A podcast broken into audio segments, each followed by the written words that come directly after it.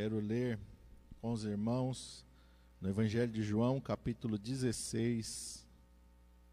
Evangelho de João, capítulo 16, a partir do verso 20.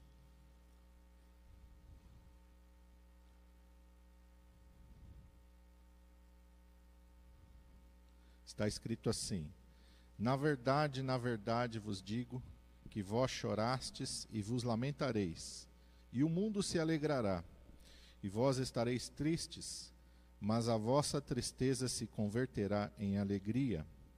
A mulher, quando está para dar à luz, sente tristeza, porque é chegada a sua hora. Mas, depois de ter dado à luz a criança, já não se lembra da aflição, pelo prazer de haver nascido um homem no mundo. Assim também vós, agora, na verdade, tendes tristeza, mas outra vez vos verei, e o vosso coração se alegrará, e a vossa alegria ninguém vô-la tirará. Vamos orar. Pai, em nome de Jesus, estamos diante da tua palavra. Senhor, a tua palavra é a verdade. A tua palavra, Senhor, é o nosso alimento. Vai passar os céus e a terra, mas a tua palavra não vai passar. Senhor, eis-me aqui, ó Pai, um instrumento nas tuas mãos Fala, Senhor, a tua igreja, através da minha vida, Senhor. Usa-me, ó Pai, na unção do teu Espírito Santo, ó Senhor. E que eu não venha, Senhor, de nenhuma maneira atrapalhar, de nenhuma maneira interferir na mensagem que o Senhor quer trazer para a tua igreja. Mas, ó Pai, que o teu Espírito tenha liberdade e que tu possa, Senhor, falar e fazer conforme a tua vontade. Eu te peço nesta manhã, em nome de Jesus. Amém. Glória a Deus. Esse versículo, ele está aqui, esses versículos, né, estão nas últimas instruções de Jesus para os seus discípulos. Jesus está falando com seus discípulos acerca de que estava chegando o momento em que ele iria ser preso, em que ele iria sofrer nas mãos ali do tanto dos fariseus quanto na mão dos romanos, ele iria ser entregue e ele iria morrer. E Jesus está falando para os discípulos aqui que eles iriam chorar, eles iriam se lamentar, e o mundo iria se alegrar. Mas eles estariam tristes.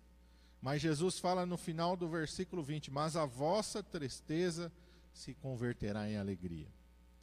Jesus está dando ali para os discípulos uma informação muito importante. E ele já havia falado outras vezes para os discípulos, assim como o profeta Jonas esteve três dias no ventre do peixe, assim importa que o filho do homem também esteja três dias no ventre da terra, mas depois de três dias eu vou ressuscitar. Seus discípulos não compreenderam, diz a palavra de Deus, os escritores dos evangelhos dizem que eles não entenderam essa mensagem do Senhor Jesus. Tanto que no momento em que Jesus ele é preso, e o Senhor Jesus ali, eles veem Jesus morrer, eles ficam completamente desolados. Ficam sem saber o que fazer. Meu Deus, e agora?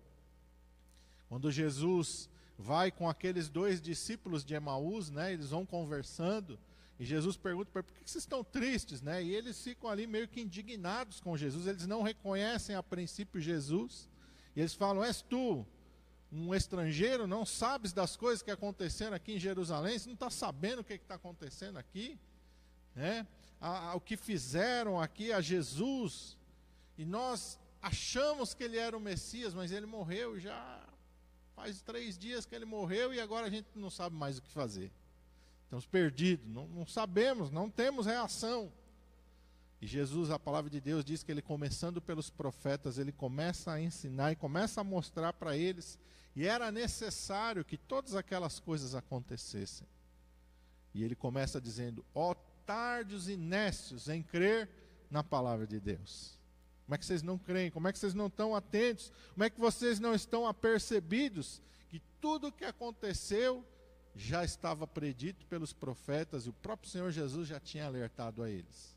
Como é que vocês estão sem saber o que fazer? E essa passagem aqui, ela vai nos mostrar também, e Jesus está falando aqui, mas Jesus também está dando esperança. Ele não só está falando da tristeza que vem, mas ele está falando da alegria que vai vir. E eu gosto aqui quando ele fala no versículo 22 no finalzinho, ele fala assim: O vosso coração se alegrará, e a vossa alegria ninguém vou lá tirará. E eu fico imaginando quando Jesus se apresenta no meio dos seus discípulos, a Bíblia diz que eles estão trancados no cenáculo, eles estão com medo dos judeus, eles estão aflitos porque Jesus morreu, e de repente Jesus se coloca no meio deles e diz: Paz seja convosco. O coração deles, acredito que explodiu de alegria, de gozo, de regozijo em ver o Senhor Jesus ali no meio deles. Que coisa maravilhosa. E a palavra de Deus, profeticamente, ela nos remete aos nossos dias. Aquele que conhece a palavra de Deus, aquele que estuda a palavra de Deus, aquele que tem a sua fé e a sua esperança nas promessas de Deus, também estamos chegando no momento em que nós estamos nos entristecendo. Porque nós, nós, quando nós olhamos para o mundo que nos cerca, nós vemos muitas coisas más muitas coisas ruins, tanta maldade acontecendo no mundo, né? Essas, semanas atrás, aqui não sei se foi semana passada, agora que passou a outra, né? Eu vi que lá na Argentina lá aprovaram lá numa, no, no parlamento o aborto, né? E as pessoas comemoraram como se fosse um direito à vida. Choraram, fizeram festa lá no meio da rua. E eu fiquei imaginando, falei, meu Deus, como é que as pessoas podem comemorar com tanta alegria a morte. E nós estávamos aqui há uns tempo atrás aqui falando sobre estatísticas aqui dos Estados Unidos e no ano de 2014, se eu não me engano, nós estávamos aqui com as estatísticas é, oficialmente nos Estados Unidos tiveram mais de 600 mil abortos em um ano. 600 mil bebês assassinados em um ano. Você já parou para pensar quantas crianças foram assassinadas em apenas um ano? Que coisa terrível! É muita maldade, é muita crueldade, é muita perversidade. As pessoas acham que isso é um direito. E a gente olha e vê as pessoas lutando por isso. Lutando para que isso seja estabelecido, o assassinato de bebês inocentes. E se quando você começa a olhar como é feito o aborto, meu Deus, é cruel demais. É cruel demais o aborto. Não, em nenhuma maneira ele é justificado. Tem pessoas que não, no caso de estupro eu sou a favor. Meu irmão, eu não sou a favor em nenhum. Em nenhum, nenhuma maneira, de nenhuma maneira. Porque só Deus, meu irmão, tem o poder de dar a vida e de tirar a vida. E quando a gente olha para isso, a criança ela é tão vítima quanto a mulher que foi abusada, que foi violentada criança é tão vítima quanto ela. Ela está ali, ela não pediu para estar ali. Mas ela está ali. E quem sabe o que vai ser aquela criança depois? Né? Nós temos o um caso aqui, entre vários casos, um, um caso que o pastor Silas apresentou de um jogador de futebol, ele é até famoso, e ele é fruto de um abuso, de um estupro.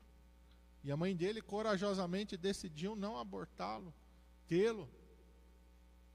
Né? E a gente vê vários casos, a gente vê né, de pessoas que as mulheres tiveram aquela coragem de ter aquelas crianças e hoje são bênçãos na vida delas.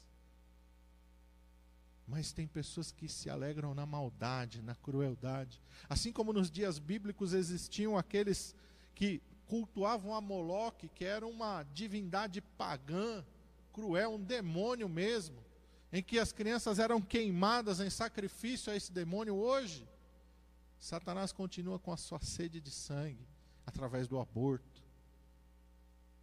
Em vários países, só nos Estados Unidos, se a gente for pegar vários países, o aborto é legalizado.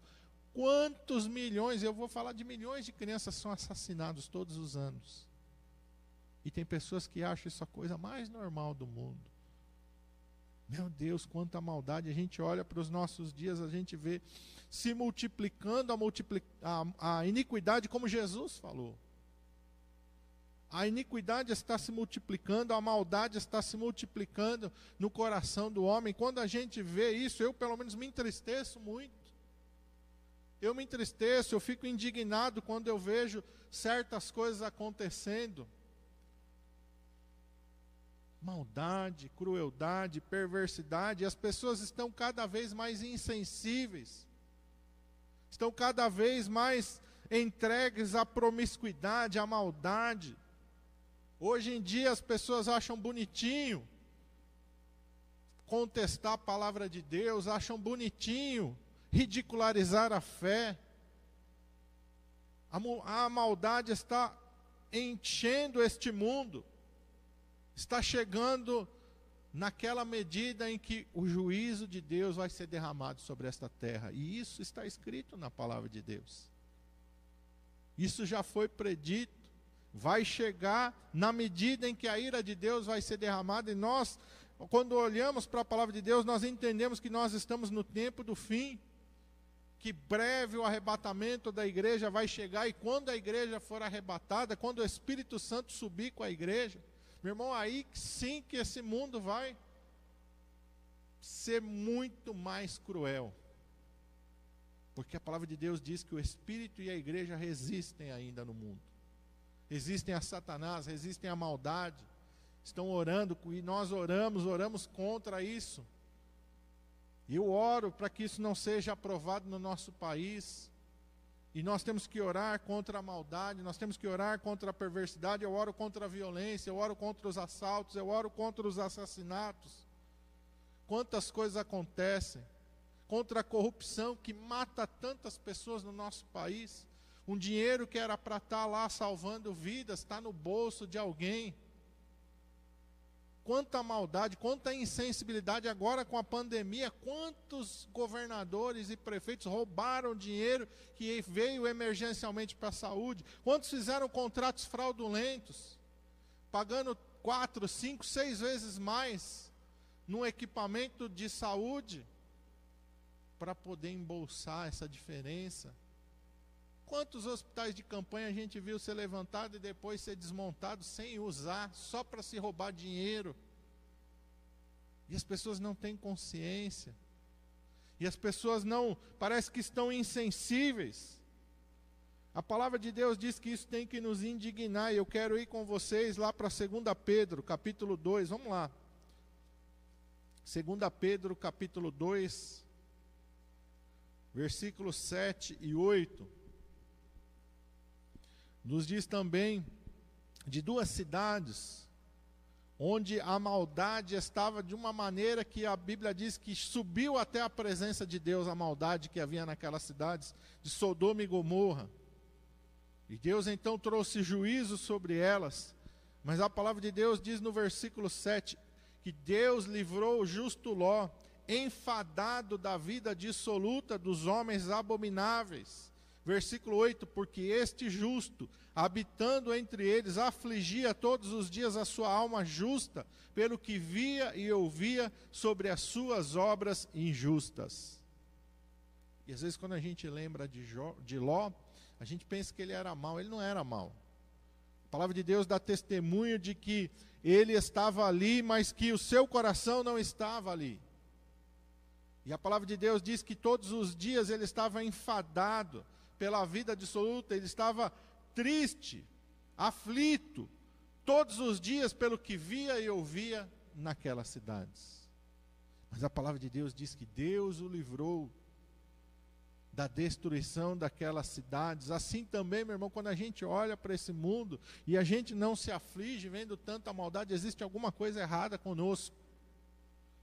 Quando nós ah, olhamos e vemos a promiscuidade, o pecado tomando conta, as drogas destruindo a nossa geração, esses negócio de pancadão para todo lado aí. Ontem eu estava vendo no jornal, né? O pessoal começou na quinta-feira, quinta, sexta, sábado que a polícia apareceu. Meu Deus do céu, dia e noite, só movido a droga para aguentar. E essas festas rave que tem por aí no interior, né, em, em fazendas e chácaras, e as pessoas acham que estão vivendo. Estão ali tomados pela droga, na promiscuidade, na maldade. Do jeito que o diabo gosta, do jeito que o diabo quer. Aqui, como Sodoma e Gomorra, isso tem que nos chocar, isso tem que nos incomodar, isso tem que nos afligir. Quando a gente olha para essas coisas, nós temos que estar aflitos, isso tem que nos incomodar, isso tem que nos levar a orar, isso tem que nos levar a clamar, isso tem que nos levar a agir. Não podemos ficar indiferentes com essas coisas. Aquele que é transformado pela palavra de Deus e pelo Evangelho de Jesus Cristo tem que estar incomodado. Pastor, mas a palavra de Deus diz que é assim mesmo. Meu irmão, não é porque é assim mesmo que eu vou aceitar como normal.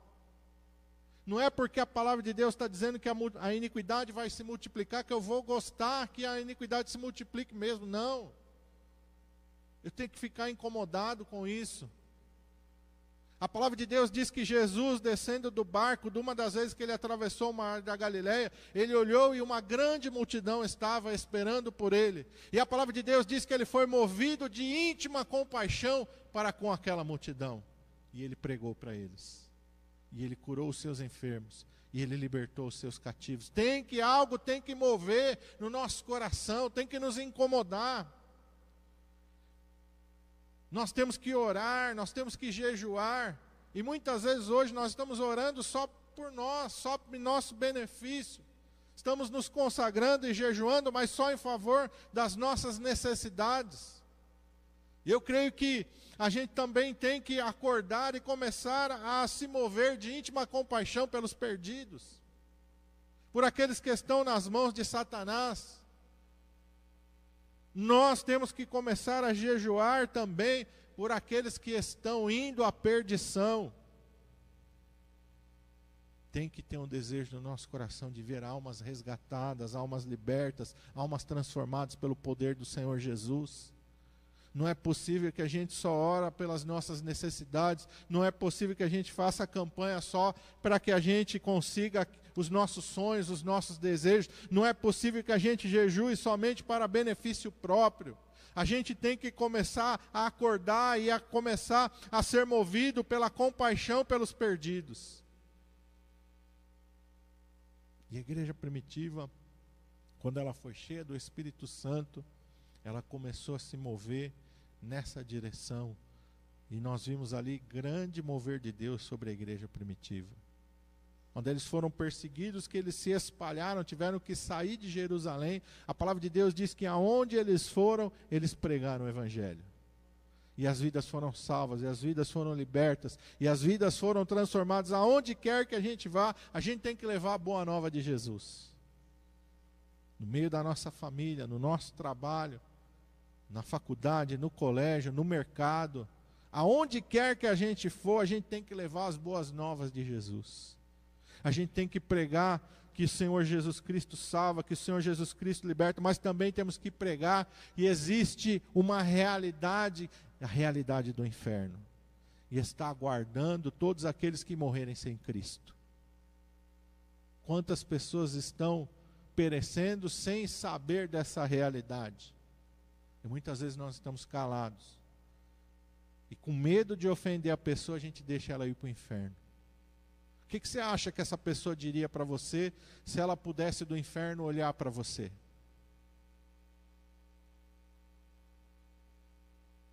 Eu gostei de um filme que eu assisti e mostrou a história de um senhor velhinho que começou a evangelizar umas crianças. E uma das coisas que ele fez foi levar elas no cemitério, os três meninos primeiro que se converteram, levou eles no, no cemitério e falou para eles: Olha, escute, e aí eles falaram: Não, não estamos escutando nada. Ele falou: Coloca seu ouvido bem perto da lápide e escute. Os meninos colocaram e falou: Não estamos ouvindo nada. Ele falou: Escuta com atenção, fica bem quietinho, escuta. Eles estão dizendo: Por quê? Por que você não me falou? Por que você não pregou para mim de Jesus Cristo? Você me conhecia, você foi na minha casa, eu fui na sua casa, nós convivemos, e por que você nunca me falou do inferno? Por que você nunca me falou? E aí os meninos ficaram impactados com aquilo. E aquilo gravou no meu coração, falei, é verdade. Se a gente pudesse escutar as pessoas que nós conhecemos, das as quais morreram e as quais nós perdemos a oportunidade de falar de Jesus. O que elas diriam para nós lá do inferno? Irmão, é muito sério isso e a gente tem que estar atento para falar. A palavra de Deus diz que Ló estava aqui angustiado. E a palavra de Deus diz que Ló quando os anjos chegaram e, a, e os moradores daquela cidade intentaram mal contra os anjos, ele saiu para fora para repreendê-los, para dizer: não façam isso. E aquelas pessoas disseram: Esse homem, como estrangeiro, veio morar entre nós, e tudo ele quer se meter da nossa vida. Você vê que Ló pregava para eles. Em Gênesis fala isso: em tudo ele quer dar a opinião dele. Quem te colocou como juiz no nosso meio? Então isso testifica que Ló pregava, que Ló falava, que Ló os advertia. Eles morreram porque rejeitaram a verdade, mas Ló testificou no meio deles. E Jesus fala que, como foi nos dias de Noé, Mateus 24, de 37 a 39, assim será nos dias da vinda do Filho do Homem. A palavra de Deus diz que Noé passou 100 anos construindo a arca. E a Bíblia chama ele de pregoeiro da justiça. Significa que enquanto ele construiu, ele pregou. Ele falou, ele advertiu. As pessoas não deram ouvidos, mas ele fez a parte dele. É isso que eu quero dizer. Talvez você diga, ah, mas a pessoa não vai aceitar. Não tem problema quem não aceitar, mas você falou. Nem todo mundo creu em Noé, nem todo mundo creu em, em Ló. Mas eles fizeram a parte deles, eles pregaram, eles anunciaram, eles falaram. A nossa parte é pregar, é falar, é testificar. É dizer, ei, sabia que existe uma eternidade? Você sabia que existem dois caminhos, é céu ou inferno? Não existe outra. Ah, mas eu não acredito na vida eterna. Ah, mas eu não acredito na Bíblia. Problema da pessoa. Mas você alertou ela. E quem convence é o Espírito Santo, não é a gente. O que a gente tem que fazer é falar. O que a gente tem que fazer é lançar a boa semente.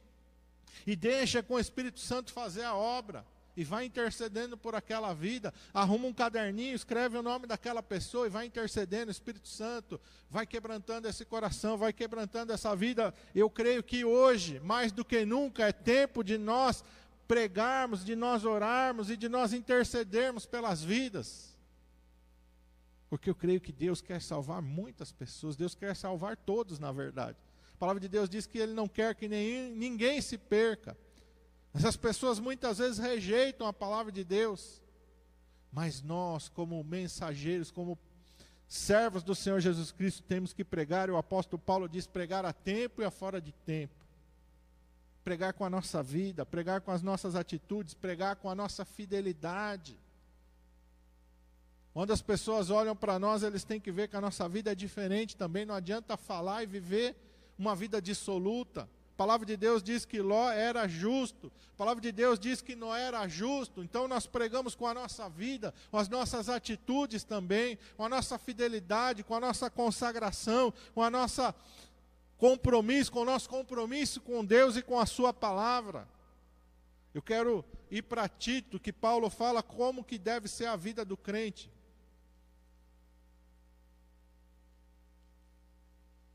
Antes de Filemão, né? Tito, Filemão, Hebreus. Abrem Hebreus que é maior, aí voltam umas páginas.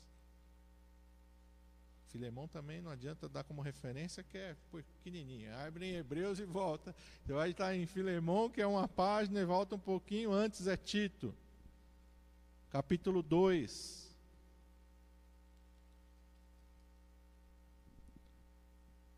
A partir do versículo 11, olha que Paulo fala para Tito porque a graça de Deus se ha manifestado, trazendo salvação a todos os homens.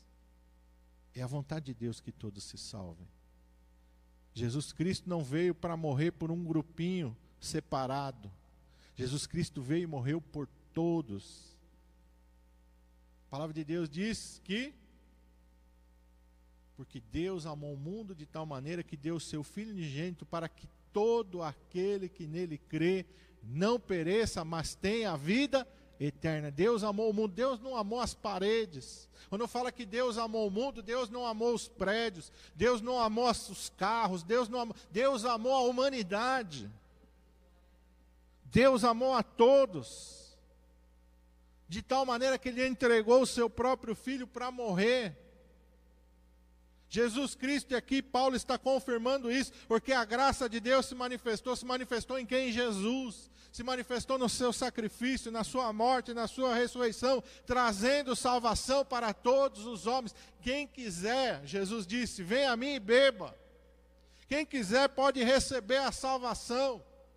E nós temos que proclamar essas boas novas a todos. Evangelho é isso. Boa nova. O que, que os anjos disseram quando Jesus nasceu? Boa nova para toda a humanidade.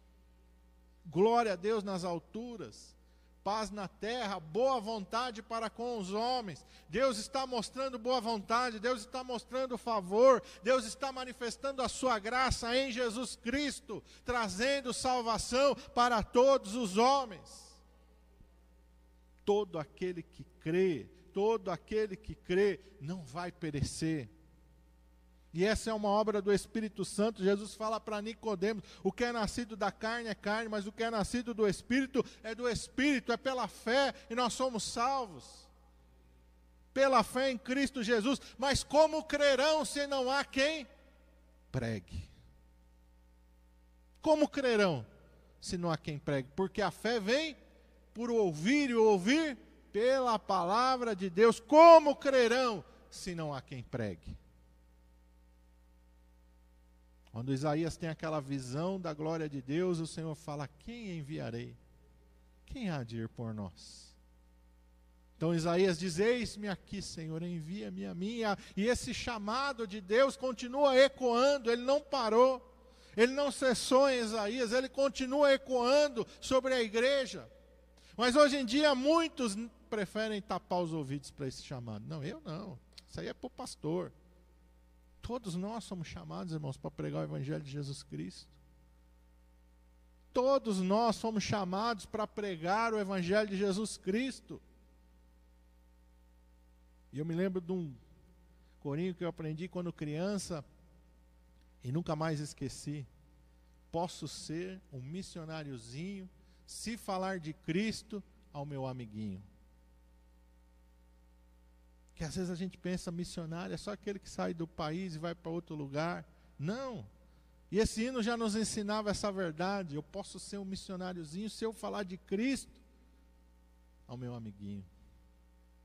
Eu tenho que pregar, eu tenho que falar. A irmã pode ser uma missionária, cada um de nós pode ser um missionário falando a verdade de Jesus Cristo. E Paulo continua falando aqui, ó, Versículo 12: Ensinando-nos que, renunciando à impiedade e às concupiscências mundanas, vivamos neste presente século sóbria, justa e piamente. A nossa vida tem que ser um diferencial. A nossa vida tem que ser uma vida aqui, ó, renunciando à impiedade e às concupiscências mundanas. É por isso que eu creio que o crente não pode beber. Chega uma época dessa, que é uma época de você testemunhar, você se junta e começa lá, ó, em beber, encher a cara. Como é que você vai falar de Jesus? Como é que você vai falar de Jesus, meu irmão? Sua vida tem que ser diferente, as suas atitudes têm que ser diferentes. Está todo mundo lá falando que não convém, se retire, saia. Saia, meu irmão, saia, se retire, está lá ouvindo as, as, músicas do mundo, com muitas delas hoje com um palavreado tão baixo, tão profano. Saia. A palavra de Deus diz que nós temos que viver, meu irmão, sóbria, justa e piamente. Se a gente se misturar e for igual ao mundo, nós não estamos pregando nada, nós não estamos mostrando nada. A nossa vida tem que ser uma vida santa. A nossa vida tem que ser uma vida, meu irmão, diferente. temos que rejeitar as concupiscências mundanas. É porque que Paulo fala isso? Porque a nossa carne se sente atraída por isso.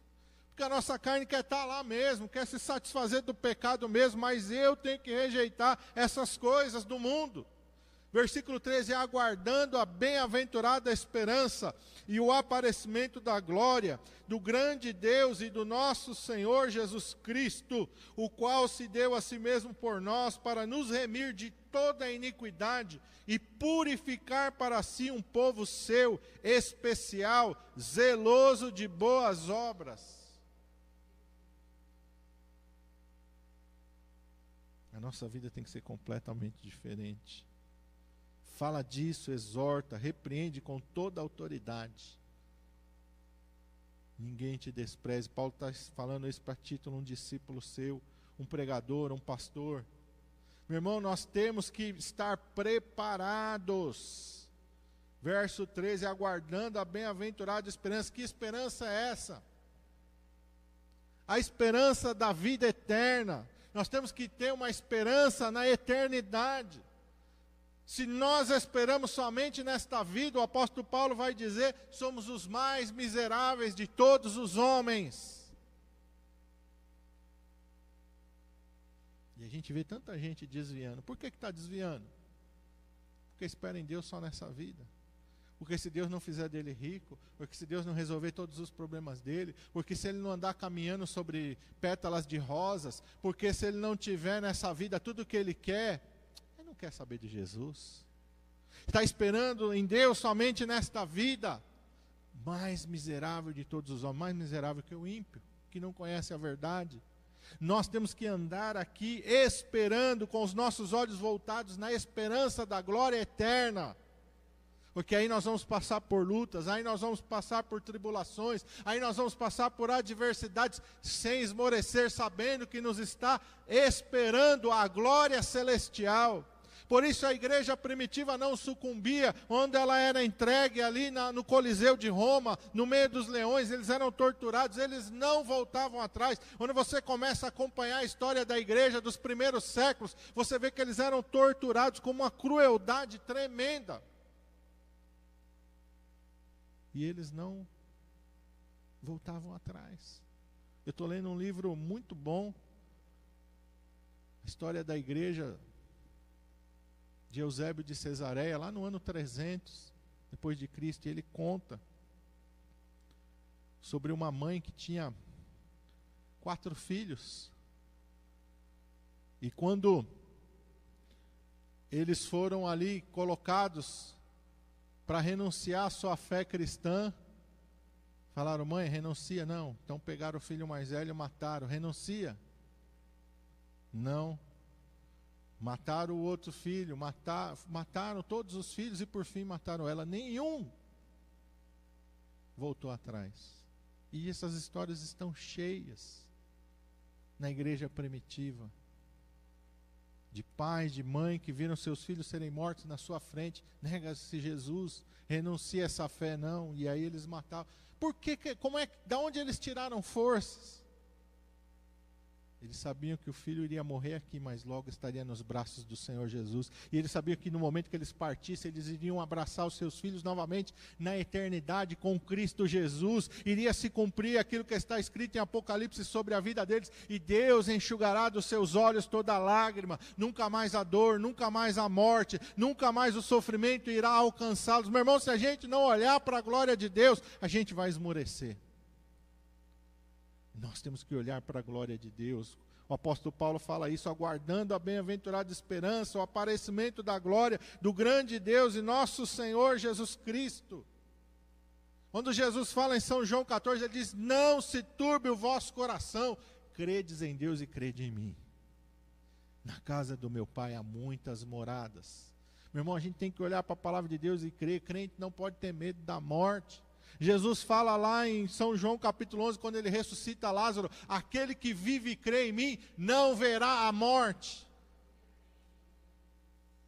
Ah, como, pastor? As pessoas morrem. Morrem. Mas o, o salvo morre de que maneira? Eu creio nisso. Lembra de Estevão? Estevão está sendo apedrejado. Mas Estevão está chorando de dor, está gemendo. Não, ele estava sentindo dor sim. Mas Estevão está ali, meu irmão amado, no momento em que ele diz: Eu vejo os céus abertos e o Senhor Jesus à direita do Pai me aguardando, me esperando. Medo da morte nenhum no coração de Estevão, nenhuma aflição, nenhuma angústia. Estevão não viu a morte, Estevão viu a vida. Estevão viu Jesus.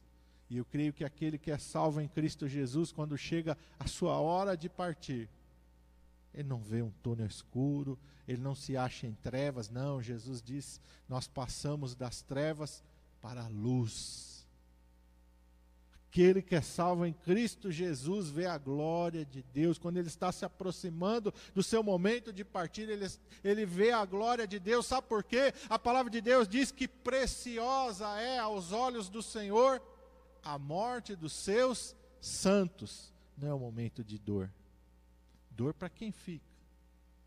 Mas para aquele que está indo, não, tá, não é dor. Tristeza para quem fica. Tristeza não inunda o coração daquele que está indo, porque ele vê a glória de Deus. É o momento do Senhor recolher o seu servo, é o momento de Deus trazer para a glória um filho seu, é um momento de glória. Por isso que voltando lá para São João capítulo 16, Quando o Senhor Jesus está falando, ele está falando aqui, olha. Assim, verso 22, e nós vamos encerrar aqui. Assim também, vós agora, na verdade, tendes tristeza. Tristeza quando a gente olha para esse mundo, tristeza quando a gente olha para a maldade, tristeza quando a gente vê as coisas indo de mal a pior no mundo, a maldade se multiplicando, as pessoas se desviando, as pessoas blasfemando do nome de Jesus. A gente vê pessoas lutando pelo aborto, pela ideologia de gênero, tanta coisa de demoníaco, do diabo, das trevas. Até mesmo aqueles que deveriam pregar a verdade estão pregando a mentira, querendo mudar a palavra de Deus. E a palavra de Deus diz lá em Apocalipse que aquele que tirar qualquer coisa daquilo que está escrito nessa palavra, a sua parte vai ser tirado lá do céu. Então, quem mudar a palavra, quem quiser tirar da palavra de Deus, vai perder a sua salvação. A gente fica triste quando a gente olha para tudo isso, mas também a, a palavra de Deus nos diz: Mas outra vez vos verei, meu irmão, vai chegar o tempo em que nós vamos ver o Senhor Jesus. Ou quando nós chegar o nosso momento de nós partirmos dessa vida, ou no arrebatamento, nós vamos ver o Senhor. Nós vamos ver o Senhor e nesse momento, quando nós enxergarmos o Senhor, diz aqui: o nosso, vosso coração se alegrará. E a vossa alegria ninguém vos tirará. Quando nós enxergarmos ao Senhor Jesus Cristo, seja partindo aqui, ou seja sendo arrebatado, quando nós enxergarmos o Senhor Jesus Cristo, o nosso coração vai se inundar de uma alegria que ninguém vai tirar mais. Ninguém vai tirar mais a nossa alegria. Ninguém, nada mais vai nos perturbar na presença do Senhor. Nenhum sentimento, nenhuma memória, nenhum pensamento, nem morte, nem enfermidade, nem dor, nem Satanás, nem os seus demônios, nada, nada, nada, nada, nada vai tirar a nossa alegria. Nada. Vai ser gozo eterno. Vai ser júbilo. No céu não entra tristeza. Tem um corinho antigo que diz isso e é verdade. No céu não entra tristeza, não entra maldade, não entra sofrimento. No céu é alegria eterna, diz outro corinho, alegria eterna. Regozijo eterno sobre as nossas vidas. Feche os teus olhos. Curve a tua cabeça, Pai, em nome de Jesus. Essa é a nossa esperança, Pai. A esperança da vida eterna a esperança da nossa redenção eterna, do nosso encontro contigo nos ares para todos sempre, Pai. Aqui agora nós temos motivos de nos entristecer, olhando para a maldade, olhando para a perversidade, olhando para o pecado e para as coisas do mundo, nós nos entristecemos. Muitas vezes são pessoas chegadas a nós, a quem nós amamos, que não querem saber das coisas de Deus, que rejeitam as palavras que nós proclamamos para eles, ó Pai. Mas, Senhor Jesus, a tua palavra diz que quando nós contemplarmos ao Senhor, o nosso coração vai se encher de alegria. E esta alegria ninguém vai tirar de nós. Aleluia. Senhor, que nós estejamos preparados como as virgens prudentes, com azeite na nossa botija, vivendo uma vida, como diz o apóstolo Paulo lá para Tito, uma vida sóbria, justa e pia, santificados ao Senhor, consagrados ao Senhor, separados da iniquidade que há no mundo, como Noé nos seus dias, como Ló nos seus dias, assim também importa que nós vivamos uma vida consagrada ao Senhor. Santo Deus, cobre-nos com teu sangue, ó Pai. Nos guarda, Senhor. Nos livra de todo mal, Pai. Meu Deus, nós oramos pela irmã Luísa. O irmão José foi levar no hospital nesta manhã. Põe a tua mão sobre ela, Pai. Ó oh, Deus, nós oramos, ó Pai, para que o Senhor manifeste nela o teu poder e a tua glória, Pai. Em nome de Jesus nós te pedimos, ó Pai. Ah, Senhor Jesus, cobre-nos com teu sangue, nos aviva, nos desperta, Pai. Precisamos ser avivados, precisamos ser despertados, ó Pai. Os nossos olhos têm que estar naquilo que é eterno, não naquilo que é passageiro, Pai para que nós possamos seguir em frente na nossa caminhada e terminar como o apóstolo Paulo terminou a dele. Ele fala: Acabei a minha carreira, guardei a fé. Senhor Jesus, que nós possamos seguir a nossa caminhada contigo até o final dos nossos dias e guardar a fé no nosso coração. Passar da morte para a vida, Senhor é isso que nós esperamos, ó Pai. Nos abençoa, Senhor, nós te pedimos em nome de Jesus.